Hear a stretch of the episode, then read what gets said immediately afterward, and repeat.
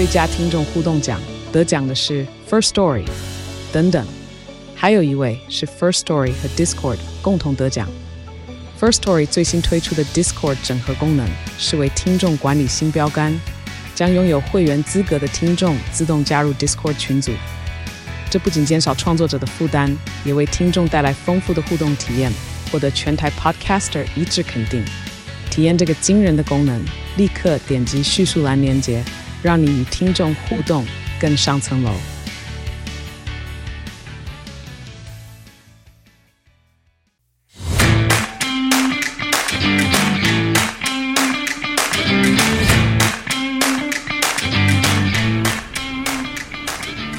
欢迎收听小朋友学投资，接下来是步入小周记的时间，让我们一起查证事实，而不是随着各种分析或是媒体的标题杀人，造成每天不必要的担心。上周末看到一个我近期在 Netflix 有去看到最好看的剧哦，我一向不太爱看韩剧，那可是上周刚好回到家，打开 Netflix，它就推荐了一个刚上的，叫做应该是《毒枭圣徒》吧，是在讲一个真人故事，就是有一个韩国人。呃，原本是打算去南美买卖鱼的，可是后来被卷入一个毒枭的帮派战争。那这只有六集，所以算相对短的。那剧情方面，是因为我平常看剧，我就很喜欢一直猜它剧情。那我一直都自认为我是蛮会猜的，但是这部呢，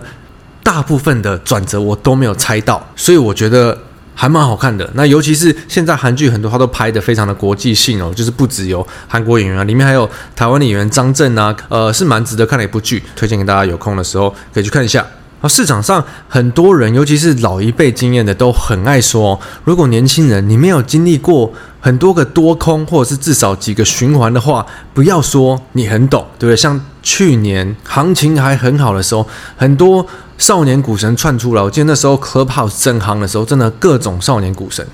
但是你就看到老一辈的，像什么阿鲁米前辈啊，或者是很多比较老经验的，常常都会说啊，这些都是啊风口上飞的猪啦。那我觉得先不管呃行绩效如何赚钱不赚钱，我觉得每个人，包括我自己，在每一个。行情的循环里，上从前两年很好到今年不好，每个人的想法都会一直在变。所以有时候一开始你可能觉得自己想要存股，可是遇到行情好的时候，就觉得自己想要做些动能，赚一点快钱。但今年行情又不好的时候，想法又转变了。遇过多空循环的。重要的是想法的改变，因为想法改变过很多次，你会慢慢的呃去归纳出自己想要做什么，自己不想要做什么。例如说像今年如果是很黏的这种行情，然后美股一直没事在乱跌的一两个月，交易来交易去都觉得哦，好像这边晃来晃去，赚了赔赔了赚，然后又花了这么多时间跟精力，其实有时候会觉得啊。好像真的蛮不值得的。那我觉得啊，因为我们小朋友学投资一直在推崇，应该要把投资当成一个副业，在你主业额外的时间，你可以花一些精力、一些时间来把它当成一个副业来经营。应该这样想，应该要把投资，不管是投资还是交易这个东西，就是有关投资市场，想成它是一个有淡旺季的副业。其实任何的生意，开火锅店的啊，不然或者是你做呃国际贸易的买卖的啊，或者是电子业啊，Apple 卖手机的啊，等等的，其实各种的生意都有淡旺季。比如说火锅店可能就是冬天生意比较好啊，虽然台湾的火锅店不一定啊，台湾人真的很爱吃火锅，尤其是台湾的女生。那不然就是像是很多电子商品在节日的时候，尤其是呃美国的话，就像。感恩节、圣诞节就是他们的旺季嘛，我们应该要把投资这块东西想成它是有淡旺季的，因为我觉得很多人陷入的问题就是，你越做，尤其是做相对短线交易的人，你越做，你越觉得每天都要做，你每天都要做，你就觉得每天都要赢，你无形之中给自己加了非常多的压力。那其实压力大的时候，真的很多事情就会相对做得不好。所以我觉得我们应该都要想淡旺季去用行情来分，例如说像最近它是淡季的时候，少做一点，少赚一点，或是不开张，本来就是正常的。那旺季的时候，大家都知道好做的时候，你也发现你自己去参与行情交易或者是在投资上的话。比较容易赚到钱的时候，它就是旺季，旺季的时候就可以好好做。所以很多时候，真的真的都不是技术的问题，而是我们要从呃怎么去想事情的出发点去调整的话，对呃很多的想法可能会比较有帮助的。那至少我自己都是这样想事情的。那像今年很多时间，我也觉得啊，这是算算比较淡季，那我就想找一些呃别的事情来做啊。例如说，最近想去申请台大的 EMBA，但我觉得呃虽然我去申请那个。我想申请组别应该也去当炮灰的。不过就至少是让自己生活有不同的重心去做。如果这边是淡季的时候，你拿另一件事情去把它填满，那我觉得这是非常重要的。那我们进入今天市场正题吧。这周的国际市场好像只有呃，应该说只有惨一个字来形容吧。金融圈又是无限的在放大这个呃升息的议题哦。不过没关，我们先来看这。我觉得这周发生一个比较我关注的事情，就是这个习近平去会见普丁嘛。那这也是习近平哦，自从疫情以来第一次出国去拜访，这边会面就有点像是两个集权国家在这边互相取暖啦，互相抱团。基本上，习大大跟普大大就是互相赞同对方在做的所有事情，但我觉得很大一个重点就是，接下来俄罗斯可能会把他们很多他们能源的部分，包含天然气，更多的是往中国这边输往哦。所以听起来，普丁是要为这个战争做一个长期抗战的打算。那我们前阵子看到，普丁把北溪。一二号输往欧洲的呃天然气这边全部都停掉了嘛？那接下来可能要用这个西伯利亚一号，反正就是要把大部分天然气往中国这边输。普京这边可能打算用中国去取代原本输往俄罗斯这边的天然气，所以我觉得我们可以合理预期，这个欧洲的通膨部分。应该是比美国更难降下来。欧洲政府也是采取各种他们能做的嘛，包含一直在储存他们天然气的用量，然后一些限电的一些策政策啊，或者像德国政府甚至考虑要把他们最大的这个天然气进口公司，应该是 Uniper 吧，国有化。那这个好像是德国从来没有这样做过，主要也是要防止他们能源系统的崩溃。所以，我们看欧洲都在试着解决这能源的问题，但就这就代表短期间真的很难把 CPI 这种指数降下来。欧洲家的电费已经涨了四倍，诶，四倍其实真的很夸张啊！我觉得我家的电费其实算偏贵，因为每次账单也是要付个两千多，但是大部分可能都摊在这个公共的电费，公共电费真的蛮多的。如果乘以四的话，真的是不得了。所以欧洲现在其实我觉得人民因为能源涨价的问题，这已经不是一般正常的通膨状况可以解决的。所以就算我们知道欧洲央行接下来是要跟进美国开始升息，这个应该也是很难的大幅度去减缓现在欧洲通膨的问题。所以现在全市场最关注议题就是通膨嘛。不知道大家记不记得年初的时候，那时候每天在炒的是公债殖利率，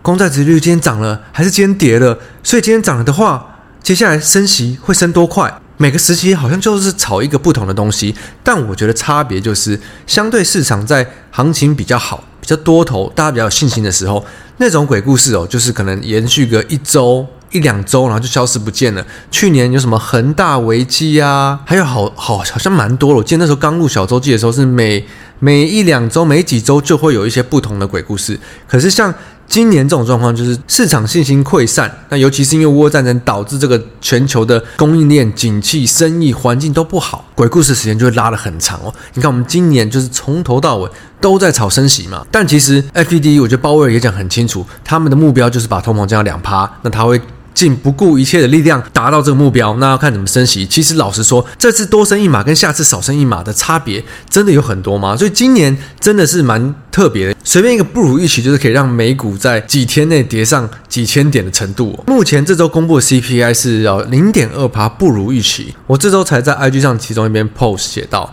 不如预期的不好，绝对比。如预期的不好还可怕，有没有很像念绕口令？就原本大家都以为没事，大家都觉得能源价格、原物料价格、运价什么的都降下来了，所以八月的通膨指数。照理说一定是跟从七月的脚步继续往下走的，谁知道来了一咪咪的不如预期？那因为其中有一些可能美国当地的一些房租啊，或是汽车的二手价上涨。那我们有看到美国的数据，其实销售数据都还是相对强的，人民都还在消费，完全不像我们几个月前有提到，大家担心只要持续通膨，大家就会都不消费了。可是莫名的，其实这些消费数据都还蛮强的。所以原本金融圈以为通膨持续降的话，下礼拜的升息可能只会升两码。但是因为 C P R 这个不如预期呢，现在我们看到这个 Fair Watch 的工具哦，升息三码的几率是六十八趴，升息四码的是三十二趴。我今天呃跟朋友吃饭的时候，还听到有人在预估，但我通常预估我都讲是猜啦。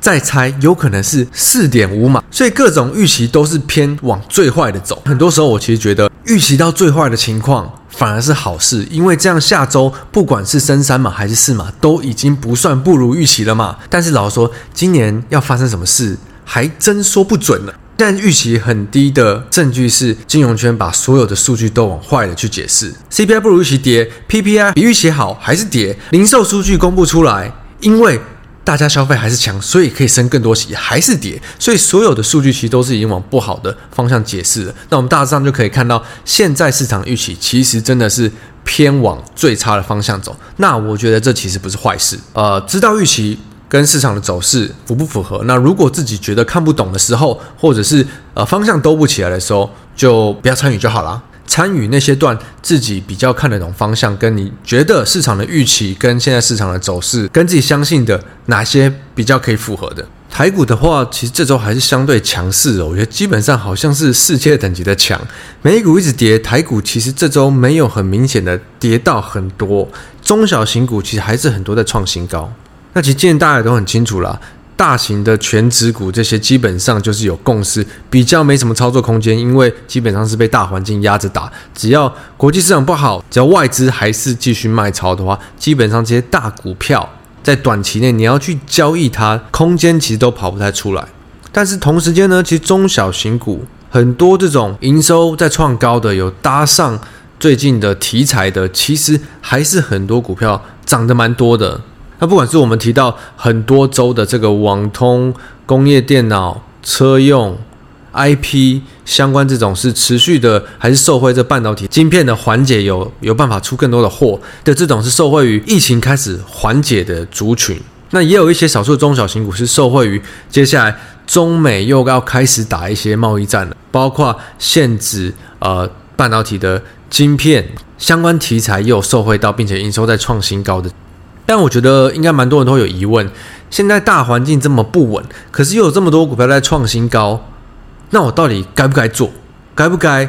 积极操作呢？其实我觉得，就像回应到我一开始讲的，我觉得每个人的想法都不一样。但是如果今天投资就是投资交易，就是我们一个副业，它有淡旺季，那以最近大环境来讲。当然算是相对比较淡的嘛。就算有一堆中小型股在创新高，你也被大环境的这些美股一天到晚在崩盘吓到的话，那其实我们就可以选择淡季，我们相对不参与。我觉得最不应该的，就是每天看着市场，然后因为你没有买到很多在涨的股票而有心理压力的。我觉得这是最最最不应该的。这跟卖了继续喷。然后不爽自己少赚的这个点，我觉得是一样的。因为我们最应该在意的，不是应该是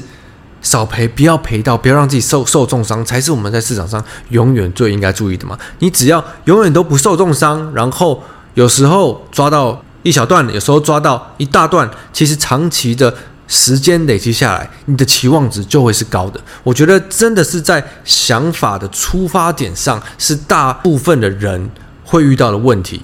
呃，我们不要看这些市场上很厉害的专职的呃交易人、投资人，我们看我们自己的话，其实真的说穿了，永远都不是技术的问题，而是心态跟无法好好执行自己的策略跟纪律。大家都知道要有纪律，要有自律，只是执行不了嘛。那所以像这种，我觉得自己相对比较没有把握，就算是很多股票股票在创新高，我觉得没有关系，就多看看，多练功，多看看这些财经杂志。其实这些财经杂志，你多看一些这些产业，看时间拉长了，是真的非常有感觉的。看看你最近你知道有什么族群在动，有什么股票相对强势，那他有提到，那这族群在干嘛的？这个产业为什么这么好？它的逻辑是什么？我觉得逻辑真的很重要。我们一再提到的，例如说像看呃券商的报告，逻辑逻辑逻辑真的是最重要的。那我们这周小朋友活动其实蛮多的，呃，礼拜六有一个 Alpha Kids 的 MGK，还有长庆校联邦这个交易的讲座，然后礼拜天这不算 Alpha Kids，就是我们之前季季的故事那一集有提到，大家一起去啊、看房，去台中的小朋友学看房是大家都可以报名的，有什么有趣的事就之后再跟大家分享喽。那祝大家 Happy Weekend，我是布鲁，我们下周见，拜拜。